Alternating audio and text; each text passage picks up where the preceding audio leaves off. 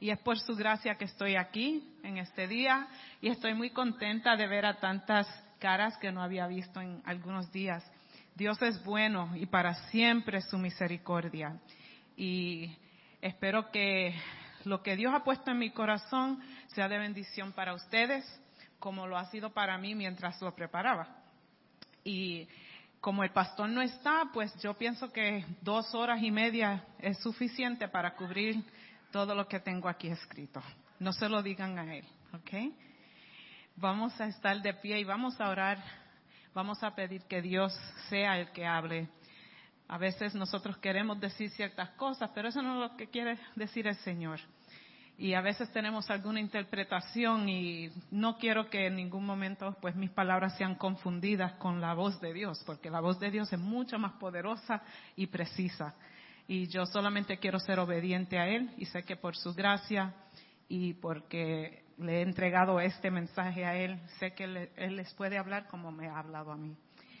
Señor, te doy gracias porque tú eres grande, tú eres bueno y nos amas con un amor tan profundo que, Señor, no, no hay palabras para darte, Señor, la gratitud que tú mereces. Pero en este día nos presentamos a ti y simplemente te pedimos que nos hables. Habla a nuestros corazones y a nuestras mentes. Ya tú conoces todo lo que hay en ella.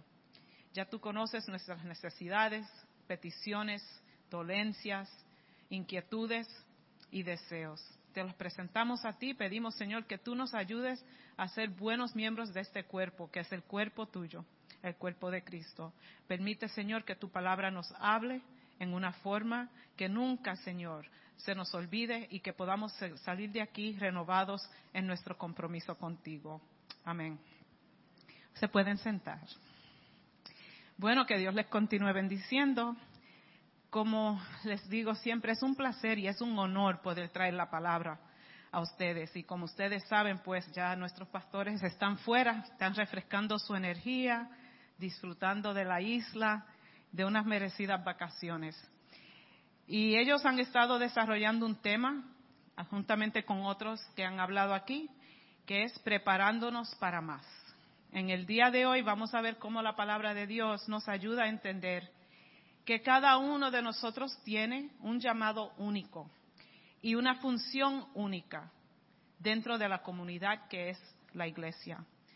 Y si nos estamos preparando para más, entonces debemos saber cuál es la función que debemos ejecutar y enfocar nuestras energías para la salud y el crecimiento del cuerpo de Cristo, que es la iglesia.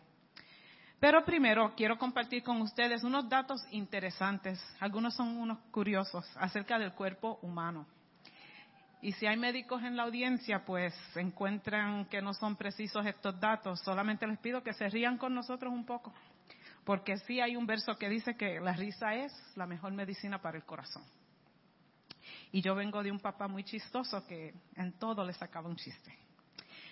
No son chistes, pero son interesantes datos. El corazón humano bombea 182 millones de litros de sangre durante el promedio de tu vida. 50 mil células en tu cuerpo murieron y fueron reemplazadas por otras nuevas mientras me escuchabas en este momento. Los dientes son la única parte del cuerpo humano que no puede curarse a sí mismo. En promedio, una persona necesita solamente siete minutos para quedarse dormido. Yo necesito uno. Me quedo dormida. Las personas diestras mastican la mayor parte de su comida en el lado derecho de la boca, mientras las personas zurdas mastican en el lado izquierdo. Solo el 7% de las personas son zurdas.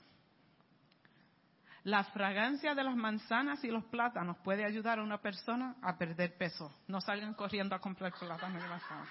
Quédense sentados. Todavía no he terminado. Las uñas de las manos crecen unas cuatro veces más rápido que las uñas de los pies. Gracias a Dios. Si fuera al revés, estaríamos en una situación muy diferente.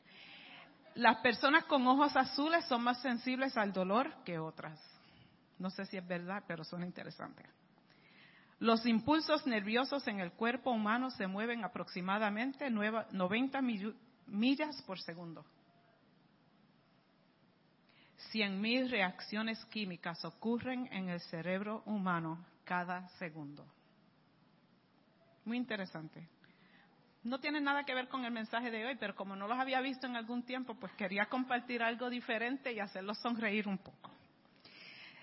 Leamos en Primera de Corintios capítulo 12 como el apóstol Pablo enfatiza este concepto acerca de la iglesia como cuerpo y enfatiza que somos muchos, pero a la misma vez somos uno. Dice así del verso 12 al 27. El cuerpo humano, aunque está formado por muchos miembros, es un solo cuerpo. Así también Cristo. Y de la misma manera, todos nosotros, judíos, no judíos, esclavos o libres, fuimos bautizados para formar un solo cuerpo por medio de un solo espíritu. Y a todos se nos dio a beber de ese mismo espíritu. Un cuerpo no se compone de un solo miembro, sino de muchos. Si el pie dijera, como no soy mano, no soy del cuerpo, no por eso dejaría de ser del cuerpo.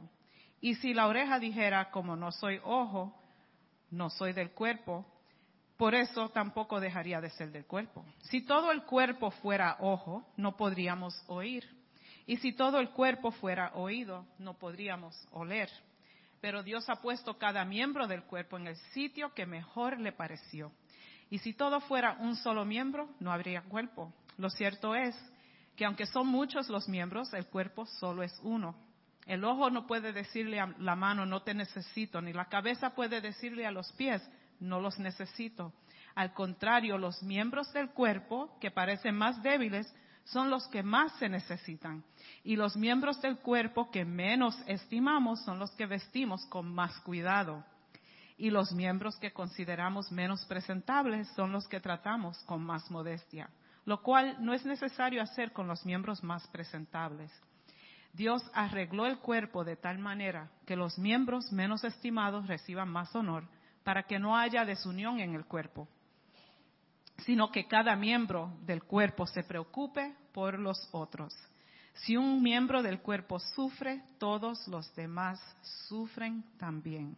Y si un miembro recibe atención especial, todos los demás comparten su alegría. Pues bien, ustedes son el cuerpo de Cristo y cada uno de ustedes es un miembro con función particular. Para que tengan un poco de trasfondo, contexto para esta analogía que vamos a estudiar en el día de hoy, en el capítulo anterior, Pablo le dice a los Corintios, oigo que hay divisiones entre ustedes cuando se reúnen como iglesia, y hasta cierto punto lo creo. Así que por supuesto que tiene que haber divisiones entre ustedes para los que tienen la aprobación de Dios sean reconocidos. Esta iglesia era conocida como una iglesia carnal, no indicando que no eran de Dios, sino que estaban plagados por divisiones, por lo que nosotros decimos bochinche, envidia, celos. Nunca habían madurado como creyentes. Toleraban la inmoralidad en medio de ellos. Eran como bebés en Cristo pero sin embargo ellos todavía eran una congregación espiritual, porque entre ellos exhibían todos los dones que Dios le había otorgado a la iglesia. Cada creyente tiene por lo menos un don espiritual, probablemente tiene más de uno. El problema en esta iglesia era que no, no era que no poseyeran los dones, sino que querían dones que Dios no les había asignado, quería los que otros tenían, no lo que Dios le había dado a ellos. Pero cuando Dios nos da, lo hace en su propia voluntad. Y la voluntad de Dios es soberana. Y eso es algo que quiero que quedemos claro, que no es algo que nosotros vamos a buscar como un trabajo, una posición en una carrera profesional. Tú te puedes preparar técnicamente con ciertas habilidades para poder ejercer una función, y puedes buscar cuál es el método mejor para llegar ahí. Pero de Dios a nosotros no es así. No entregamos resumen ni hacemos entrevista. Él nos da de acuerdo a su voluntad soberana. Entonces estas personas en esta iglesia estaban saliéndose de los límites establecidos por el Señor y estaban tratando de practicar dones que no habían recibido. Como resultado, causaron caos y confusión en esta iglesia. En ese mismo capítulo Pablo les recuerda a los corintios que Es Dios quien designa las funciones. Vemos en el ah, verso 8 en adelante que dice, por medio del Espíritu, a unos les concede que hablen con sabiduría, a otros por el mismo Espíritu les concede que hablen con profundo conocimiento. Unos reciben fe por medio del mismo Espíritu y otros reciben el don de curar enfermos. Unos reciben poder para hacer milagros y otros tienen el don de profecía. A unos Dios les da la capacidad de distinguir entre los espíritus falsos y el espíritu verdadero. Y a otros la capacidad de hablar en lenguas. Y todavía a otros les da la capacidad de interpretar lo que se ha dicho en esas lenguas. A mí me dio el don de hablar mucho. Y aquí está la clave para evitar la división, la envidia y el caos. Dice en el verso 11, pero todas estas cosas las hace con su poder el único y mismo Espíritu, dando a cada persona lo que a él mejor le parece. Eso es bien importante. Reconocer que no podemos funcionar si tratamos de hacer lo que no se nos ha llamado a hacer. Igualmente, el cuerpo funciona bien, no funciona bien si una parte no hace lo que se le ha diseñado para hacer. O sea, dos problemas podemos tener. Hacer lo que no se nos llamó a hacer o no hacer lo que se nos ha llamado a hacer. Dos problemas. El pensamiento que quiero transmitir en esta tarde es el siguiente. Cada creyente aquí ha sido dotado por Dios para el servicio. Y en este pasaje, a medida que se desarrolla, vamos a ver que si bien si diferimos en nuestros dones, habilidades y en nuestras posiciones en el cuerpo de Cristo, pero no obstante somos vitales e importantes en el cuerpo. Cada uno tiene significado. El versículo 12 deja en claro que somos distintos en nuestras funciones, pero somos solo un cuerpo. La iglesia, no el edificio, la iglesia es redimido por Dios es un organismo formado por muchos millones y miles de millones de partes. Sin embargo, es una unidad que funciona como una sola, con una cabeza que es Cristo Jesús. Tomemos unos minutos ahora para mirar este pasaje y ver qué es lo que el Señor quiere que aprendamos acerca del cuerpo de Cristo y poder contestar cuál es mi función, cuál es la función que yo tengo aquí. Espero que puedas entender que aunque no seas como los demás y aunque no poseas los dones que deseas, sigues siendo importante para el funcionamiento completo, eficiente y correcto delante de los ojos de Dios. El primer punto, cada creyente es parte de una unidad. Pensemos en el cuerpo humano como o como en un automóvil. Vamos a pensar, cada parte es esencial para el funcionamiento correcto. Sin embargo, el cuerpo o el automóvil se consideran una cosa sola, ¿verdad? Es un cuerpo, un automóvil, pero tiene muchas partes. Eso también es cierto para la Iglesia de Cristo. Su cuerpo está formado por creyentes de todos los ámbitos de la vida, todas las culturas, niveles sociales, económicos, razas, idiomas, tamaños. Y todas estas personas tienen algo en común, que han sido lavados por la sangre de Jesús. Y eso es lo que nos une y nos hace un organismo. Podemos decir que el cuerpo de Cristo es una diversidad unificada. Somos muchos, somos uno. Cuando cada creyente llena su lugar, el lugar que le asignó Dios, entonces este cuerpo funciona correctamente. Y Dios es glorificado y el reino, el trabajo del reino se lleva a cabo. Si cogemos un tanque de gasolina, una llanta, una goma, muchos dicen una llanta o una goma, una manguera de radiador, un volante, steering wheel, y los colocas uno al lado de otro, no pasa nada. No tienen absolutamente nada en común, excepto por el hecho de que son parte de una unidad que se llama un automóvil.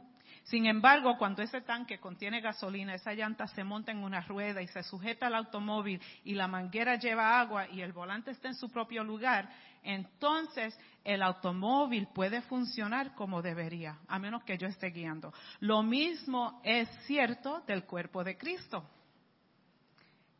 Cada creyente es parte de una unidad más grande, tiene una función para realizar. Cuando todos hacemos nuestra parte, experimentamos la unidad y la bendición de Dios. Cada creyente es colocado en una posición específica. Todos somos miembros de esta unidad y cada uno tenemos nuestra posición. Y aquí no es acerca de título o posición de autoridad, sino una función específica que solamente te toca a ti. Pablo usa este razonamiento que es un poco cómico lo del cuerpo, ¿verdad? Como él lo usa, que no le diga una oreja o un pie, que no lo necesito, que sí. Eso suena un poquito raro cuando uno lo va leyendo. Un pie, por lo general, no capta la misma atención que una mano. Imagínate que alguien venga a saludarte con el pie, ¿verdad? O mandarte a buscar con el pie en vez de con la mano. Eso está como raro, ¿verdad? Y no capta la atención. Un apretón de mano de saludo es una cosa, pero no sé, un apretón de pie sí se sentiría igual. La misma vez, si alguien te mira y te dice, qué lindos son tus ojos, tienes los ojos bien lindos y la sonrisa, casi siempre se fijan en los ojos, en la, en los, en la sonrisa, pero casi nadie viene donde ti y te dice, ay, pero qué linda nariz tú tienes y esas orejas bellísimas. Nunca he visto unas orejas así. No, es como que ciertas partes del cuerpo llaman más atención que otras. Y eso es normal. Pero solo porque esas partes que no son tan visibles no reciben atención, no significa ni tiene derecho esa parte del cuerpo a decir, pues yo no soy parte del cuerpo. ¿verdad? Imagínense que sus orejas tengan envidia de los ojos, porque le echan muchas flores y nunca le han dicho nada de esas orejas. Que dejen de escuchar, que dejen de oír de momento. Muchas veces en la iglesia pasa eso. Como no me dan atención, como no me miran, como no me saludan, pues yo no voy a hacer X trabajo. A mí que no me llamen para eso, porque si no sirvo para esto, pues tampoco para aquello. Son cositas que se oyen a veces, aquí no, solamente en otros sitios, en otros sitios. Pero si cada parte fuera la misma parte, imagínense cómo estuviera esto. Imagínense que todos aquí fuéramos pastores o todos fuéramos los que somos intercesores. Entonces las demás, las demás cosas que necesita la iglesia para funcionar no se harían, no se cumplirían. Si cada parte fuera un ojo, el cuerpo sería inútil para todo menos para ver.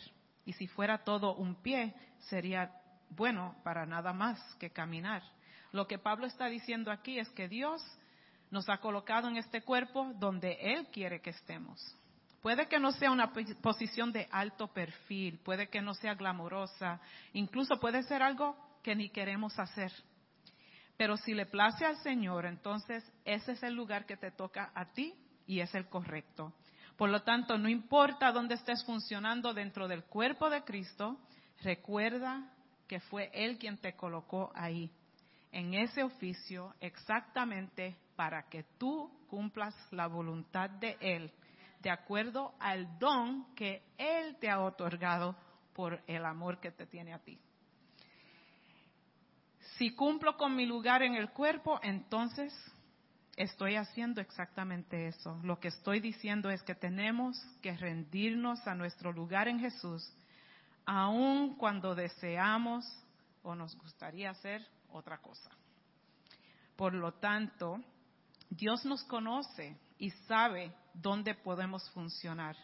Y cuando nos sometemos a Él, entonces Él es glorificado y su reino avanza en el mundo, que después de todo es nuestro objetivo principal, llevar las buenas nuevas a todos los demás.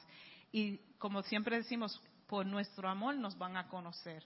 No podemos mostrar al mundo que Dios es amor si estamos peleando por tener el don que otro tiene o por tener un oficio que no, nos se, no se designó para nosotros. El tercer punto, cada creyente juega un papel muy importante. Pablo dice, nos dice que cada miembro es importante para para el funcionamiento correcto del cuerpo. El ojo no puede decirle a la mano que no lo necesita. Si los ojos estuvieran desconectados de la mano, nunca serían capaces de alcanzar las manos lo que los ojos desean. ¿verdad? Porque eso como funciona juntamente. La cabeza no puede decirle a los pies que se pierdan, que se vayan a otro sitio, porque necesita todas las otras partes para llevar a cabo completamente el trabajo del cuerpo. Vamos a usar nuestro propio cuerpo como ejemplo. ¿Cuándo fue la última vez que pensaste en tus pulmones? En esta semana, ¿cuántas veces has pensado en tu hígado? Quizás no muchos de nosotros, a menos que por alguna razón de enfermedad o de situación física hayan tenido que tener un examen físico, un doctor le haya dado información. Sabemos que Dios es nuestro sanador, así que si hay alguien que tiene alguna enfermedad con esas partes del cuerpo que he mencionado, oremos que Dios sea su sanador. Pero estas no son cosas que son comunes. Nosotros no nos sentamos a pensar en esas partes que no se ven. Pero si nos quitaran el hígado o los pulmones, les aseguro que te darías cuenta inmediatamente. ¿Verdad? Porque sería o una intervención quirúrgica, te hacen una cirugía o tienes algún otro problema y inmediatamente vas a tener mucha atención con esas partes del cuerpo porque están afectadas. ¿Alguna vez has pensado en los dedos de tus pies? Pues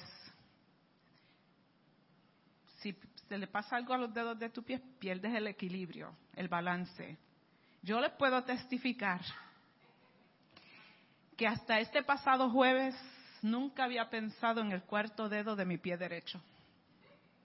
Hasta que se encontró con unas piedras resbalosas en la playa en México. Y entonces supe que ese cuarto dedo sí existe y tiene una función. No sé cuál era la función, excepto encontrar la roca más grande y más dura y más resbalosa, pero al no poder funcionar ha afectado otras partes de mi cuerpo. Y yo decía, Señor, tú eres bien chistoso, como me das este ejemplo tan ahí para este mensaje. Lo tuve que abrir el mensaje y insertar todas estas palabras que estoy hablando ahora, porque no había pensado dar ese ejemplo. Pero me estuvo bien interesante cuando fui al médico en el barco. Ese es otro cuento para otro día, porque ustedes saben que a mí siempre me pasan cosas en mis viajes.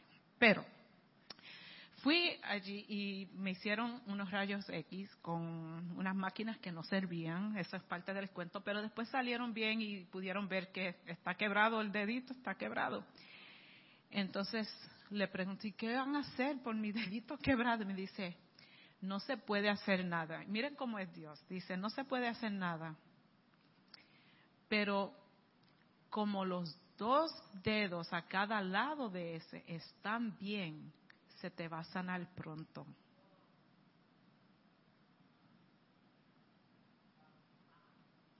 Solamente tenemos que poner la venda alrededor de ese dedo, pero vamos a incluir los otros dos. Y con la fuerza de esos dos, ella dijo que estaban derechos. Yo no los veo tan derechos, pero si ella los vio derechos, gloria a Dios.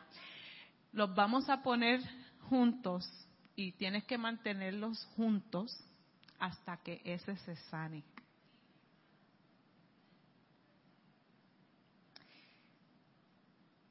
¿Quién necesita dos personas que los abrace, que los cuide, que les dé fuerza? ¿A quién no le gustaría tener una persona a cada lado cuando está sufriendo un dolor que más nadie entiende?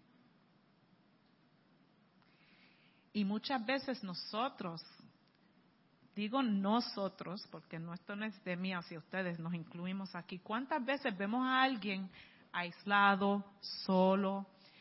No le damos atención. Decimos, y, y, lo digo con todo el respeto, somos familia, somos familia. Vamos a ver si somos familia. O somos familia solamente de algunas personas. Somos familia de todos, hermanos todos. Mira alrededor, aquí hay muchas personas. ¿Cuándo fue la última vez que le diste un abrazo a alguien que quizás no ha recibido uno de ti? No para hacerlo en una forma jocosa ni hipócrita, pero sí un abrazo de un hermano. No muchas palabras, no es necesario, no es muchas preguntas, no es entrevistar a la persona a ver qué es lo que está sufriendo y pasando. Solamente necesitan saber que tú los viste, tú los oíste y tú estás aquí para ellos. Y eso es todo. Y, tenemos esa función, es algo que todos podemos ejercer el apoyo uno al otro. No sabemos quién está pasando por un problema o por otro. Pero también tenemos que reflexionar y decir, uff, ¿a cuántas personas? ¿Cuándo fue la última vez que yo saludé bien a Hassan y hablé con él? ¿O siempre me voy hacia Nieves y solamente hablo con Nieves? o solamente me eh, tengo conversación con algunas personas, pero a ti, como no te quiero hablar mucho, solamente te doy una carita, una sonrisa, una guiñadita y sigo caminando, porque en realidad yo no quiero entrar en conversación contigo. Eso no es ser familia. Ser familia es el mismo abrazo de Hassan, el de Jenny, el de José, el de Melissa. Bueno, a José no tanto, no, kidding. ¿Entienden? Vamos a ser even equitativos. Vamos a mostrar amor, vamos a ser equitativos, porque todos, todos necesitamos a todos. Eso es ser el cuerpo de Cristo. Y no es fácil porque tenemos personalidades, preferencias, tenemos nuestro juicio, tenemos nuestras actitudes, tenemos nuestros días buenos, días malos. Eso todo es parte del ser humano. No es que vamos a andar como robots, tampoco abrazo, abrazo, abrazo. no, porque tampoco es así, pero lo que digo es, necesitamos desarrollar cómo es que vamos a rendir salud a otra parte del cuerpo. Porque si esos dos deditos, simplemente por ser saludables, pueden ayudarme a sanar el que está quebrado, creo que nosotros que tenemos mente, corazón, emociones y el Espíritu de Dios podemos hacer mucho más unos por el otro. Entonces ahí es que está el reto, ¿verdad? The challenge, porque no siempre lo sentimos para hacer. Yo entiendo eso porque somos humanos, pero sí tenemos que estar alertas y no poder decir, bueno, eso le toca a otro, esa no es mi función, Dios no me dio el don de abrazar a nadie.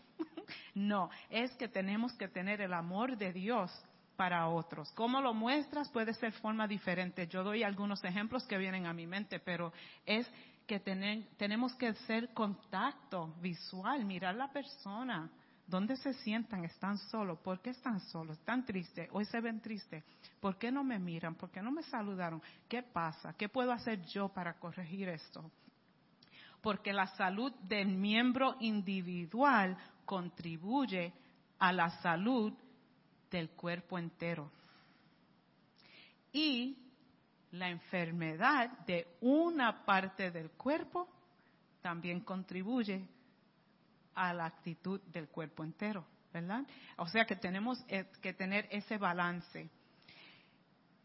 Entonces, cuando tú te sientas en tu carro, por ejemplo, para ir a algún lado, tomas, tú tomas el tiempo para pensar en las diferentes partes de tu carro, del radio, radiador, del motor, de las tuercas, los tornillos, los cables.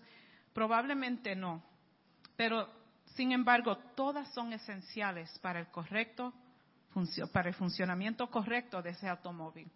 Y si algo falla o desaparece o hace un ruido raro, una vez uno para y empieza a investigar, ¿verdad? Porque no quiere seguir trabajando eh, o corriendo un carro donde una parte está afectada. Así mismo tenemos que ser nosotros cuando vemos o notamos que alguien está pasando por algo o que necesita algo, pues que veamos eso como un alto, right? Stop, para, vamos a ver, todo está bien, si no está bien, no me tienes que decir detalles, pero toma un abrazo para que sepas que estoy orando por ti. Sí, si se puede entrar en otro detalle y un poquito más profundo, porque las personas también tienen que hablar de su situación y quieren compartir con alguien en quien confían, ¿verdad? Porque eso a veces es lo que para a la persona que no quiere abrir su corazón porque siente que lo van a juzgar o que no lo van a escuchar o que va a repetir el cuento a otra. Entonces tenemos también que emitir confianza para que las personas que están en el cuerpo se sientan que puedan venir hacia nosotros. El objetivo de esta analogía es enseñarnos que cada miembro del cuerpo, sin importar cuán pequeño sea su oficina o su oficio, su don, es esencial. Nadie debe sentirse que no es importante para la función, el funcionamiento de este cuerpo. Nadie debe sentirse que es menos que otro. Igualmente, nadie debería decirle a otro creyente, que no lo necesitamos. Cada miembro es vital, cada miembro es importante. No hay grande yo y pequeño tú. Eh, tenemos que estar al mismo nivel. Solo somos nosotros, nosotros mismos, como somos. Dios nos ha hecho como somos y espera que nos expresemos con nuestras características únicas, diferentes, porque no todos podemos ser ojos ni todos podemos ser pies. Pero en esa diferencia debe haber unión. Diversidad, pero unión. Somos muchos, pero somos uno. A veces los pastores y los predicadores son las personas más visibles en cualquier congregación. Cuando las cosas van mal, ellos la pagan. Cuando las cosas van bien, muchas veces reciben crédito también. Y, hay personas que se han puesto un poquito envidiosas, decir, ah, pero el pastor no es el único que está aquí, o la predicadora no es la única, o el, cantante, el, que alaba el frente, o los músicos. Ellos no son los únicos, hay más personas.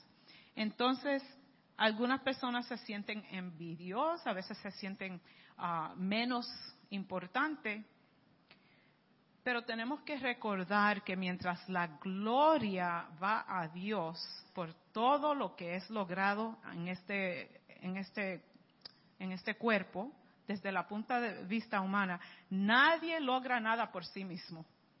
Porque todo lo que se hace, se hace porque Dios lo ha permitido, lo ha diseñado así y ha otorgado dones para que se puedan desarrollar. Cuando consideramos el éxito de la iglesia, es el predicador que a menudo obtiene ese reconocimiento público, el pastor, pero por cada predicador que recibe una palmadita en la espalda o cualquier pastor, hay muchos intercesores de rodillas que no se ven, que también están contribuyendo a la obra. Hay personas que están haciendo trabajos que quizás no son públicos, no son vistos por todos, pero cada trabajo que se hace dentro del cuerpo está contribuyendo a que otros vengan a conocer al Señor, que se puedan salvar, que se puedan unir este cuerpo y que la gloria de Dios sea para Él. Si todos tenemos diferentes funciones, entonces ¿cuál será nuestro propósito? El primer propósito pienso que es promover esa unidad, que cada miembro haga su parte, que cada uno de nosotros nos sometamos a Dios voluntariamente, al llamado que Él nos ha puesto en nuestro corazón y así entonces el cuerpo de Cristo va a funcionar en paz y en unidad. En nuestros días hay demasiados pies que quieren ser manos y oídos que quieren ser ojos, pero cuando esto sucede entonces hay fractura y se produce caos, se produce confusión. No todos pueden hacer el mismo trabajo porque hay mucho trabajo que hacer. El plan de Dios para su iglesia es que estemos unidos y cuando no, estamos en unidad, el cuerpo de Cristo sufre. Imagínate que un día te despiertes y descubras que cada parte de tu cuerpo decidió intentar ser otra parte de tu cuerpo, que ya no quieren funcionar de acuerdo a su diseño. Sería un poco difícil caminar en ese día. Estarías hecho un desastre.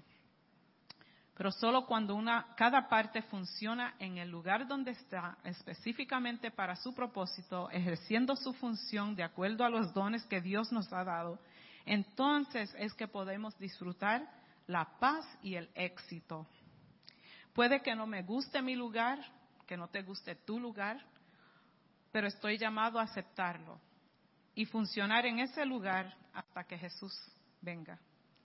Es obvio por las escrituras que todos no somos iguales, pero por lo tanto deberíamos tratar de ser nosotros mismos y crecer donde estamos plantados, aprendiendo a funcionar en el cuerpo de una manera que promueve la unidad. También debemos cuidar uno de los otros. Pablo nos recuerda que somos una unidad y que tenemos responsabilidad con las otras partes. Cuando otro creyente está sufriendo, respondamos a esa necesidad. Puede que nunca se tome el tiempo para pensar en sus dedos, pero simplemente cierra la puerta de un carro sobre la, mano de los dedos de tu mano para ver cómo todo el resto de tu cuerpo reacciona. Tus ojos se van a cerrar, vas a salir con lágrimas. Tu boca se va a abrir y vas a sacarte un grito. Tu mente le va a mandar mensaje a todo tu cuerpo para que tú reacciones rápido y trates de abrir la puerta. Porque cuando una parte del cuerpo sufre dolor, todos los demás todas las demás partes reaccionan. Es un instinto, es natural.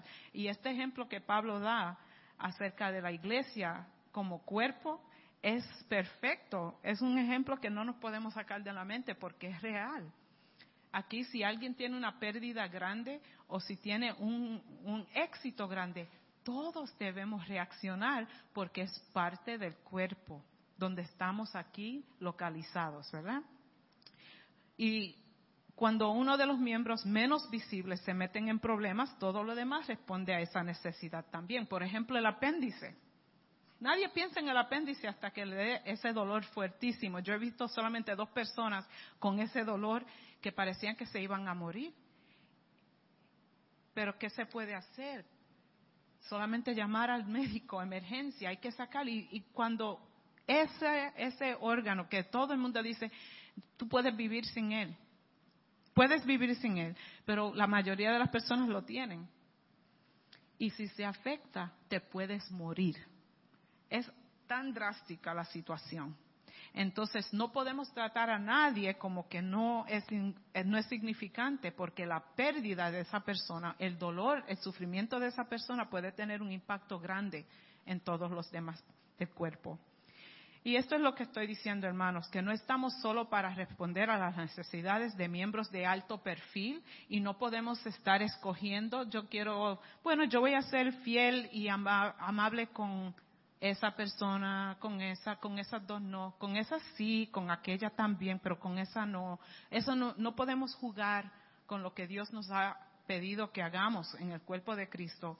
Debemos practicar el cuidado mutuo que abarca todo el cuerpo ¿Qué pasa si las manos se negarían a limpiar el resto de nuestro cuerpo? Imagínense el, efecto que puede tener si una parte de nuestro cuerpo se niega a hacer lo que tiene que hacer, el resto del cuerpo se va a afectar. Esto es lo que Pablo quiere decir cuando dice, alégrense con los que se regocijan, lloren con los que lloran. No debemos buscar posición que glorifique al yo, sino debemos buscar el bien del cuerpo de Cristo para que Dios sea glorificado. El último punto es participar juntos en la actividad del cuerpo. Esto lleva este pensamiento del cuerpo un poco más allá. Cuando un miembro duele, se afecta a todo el cuerpo. Cuando uno es exaltado, todo el cuerpo debe ser bendecido. La idea es esta, cuando todo funciona como debería funcionar, el cuerpo funciona eficientemente y puede lograr muchas cosas. Sin embargo, cuando las piezas no funcionan, hay problemas y no se lleva a cabo la meta mayor, que es de traer otros al conocimiento de nuestro Salvador. El objetivo de Pablo aquí era lograr que la iglesia pudiera ver que cada miembro necesita a todos los demás y que están en su lugar para desempeñar una función única y asignada de acuerdo a la soberana voluntad de Dios. Juntos somos un cuerpo, individualmente solamente una parte, pero juntos componemos la iglesia, el cuerpo de Cristo. Puede ser que en este día tú pienses, yo no creo que Dios se acordó de mí cuando repartió los dones. Yo no sé si yo tengo un don. O quizás no he pensado mucho en cuál es mi don. Puede que ni siquiera hayas en realidad pensado que tienes una función aquí en TSF Español, que solamente tu función es venir, escuchar, cantar, orar, irte, regresar, sentarte, escuchar otra vez, cantar otra vez, y puede ser como una rutina. Eso sí es parte de, ser miembro del cuerpo. Es como lo que hacemos con nuestro cuerpo humano, que hacemos cosas rutinarias como comer, bañarnos, dormir, descansar, hacer ejercicio. Son las rutinas que mantienen el cuerpo funcionando. Pero en el cuerpo de Cristo tenemos otro nivel más, y es que toda esa alimentación que recibimos aquí por nuestros pastores, las alabanzas, la confraternidad que tenemos unos con otros, es para alimentarnos y estar saludables para ejercer las funciones que Dios nos ha pedido que llevemos a cabo. Y solamente te quiero dejar con este aliento, que vengas al Señor, no solamente con tus peticiones, que todos tenemos peticiones, pero que vengas al Señor y le pidas, muéstrame Señor, muéstrame el don que tú me has dado. Yo sé que lo tengo porque es bíblico que lo tengo, pero muéstrame el don que tú me has dado para yo saber qué función tengo en el cuerpo de Cristo. Y muéstrame si lo estoy haciendo correctamente. Si son más de uno, ¿cómo puedo dividirme o cómo puedo ejercer esos dones y con qué propósito? Porque en el momento que recibiste a Jesús en tu corazón, Él en el cielo te colocó en el cuerpo de Cristo con una función específica y particular. Cuando lo hizo, te dio los dones para ser usados para su gloria. Pero no puedes usarlos si no sabes cuáles son. Así que en este día te invito, vamos a ponernos de pie y vamos a pedirle al Señor que nos confirme lo que ya sabemos y que nos dé energía para poder ejercerlo. Quizás sabes cuál es y lo has echado a un lado por alguna razón. Quizás no sientes que eres la persona apropiada o no sabes cómo dirigirte a alguien en el liderazgo de la iglesia para decir lo que quieres hacer. Esas son cosas que también puedes pedirle a Dios, que te dé confianza y palabras para tú hablar con los líderes para decir, esto es lo que yo quiero hacer en este cuerpo, quiero contribuir, sé que soy significante, aunque sea un poquito, quiero hacer este, esta función. Señor, en este día te damos gracias porque tú en tu soberana voluntad nos has dado un don a cada uno y quizás más. Y te pedimos, Señor, humildemente que nos perdones si no hemos ejercido esa función en el cuerpo. En este día, Señor, reanuda nuestra fe, confirma en nosotros el don para que nosotros podamos traer gloria a tu nombre. Para que este cuerpo se mantenga saludable sobre la faz de la tierra y que otros puedan llegar al conocimiento de tu palabra y de tu salvación. Te doy gracias, Señor, por esta congregación, por esta oportunidad de reunirnos libremente para adorarte y bendecir tu nombre. Y permite, Señor, que tu Santo Espíritu confirme en cada vida que está aquí tu palabra que somos muchos, pero somos uno y queremos dar gloria a tu nombre. Amén.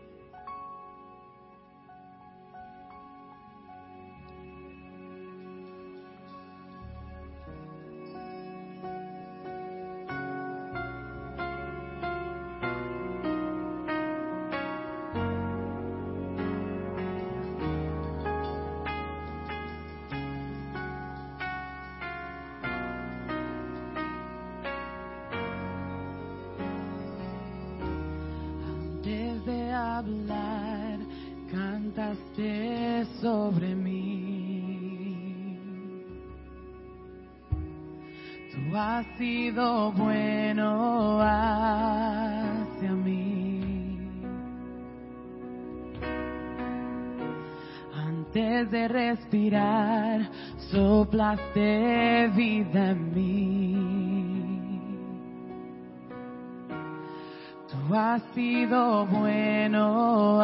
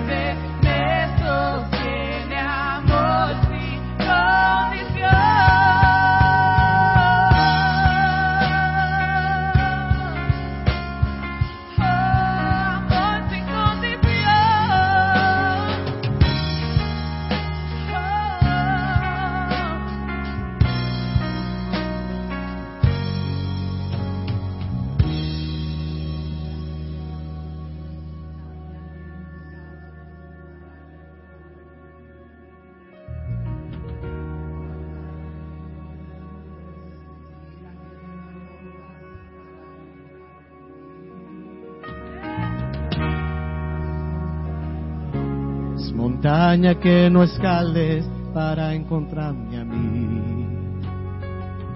No hay pared que no derrumbes, mentira que no rompas para encontrarme a mí. No hay sombra que no alumbres, montaña que no escales para encontrarme a mí. No hay pared que no derrumbes, mentira que no rompas para encontrarme a mí.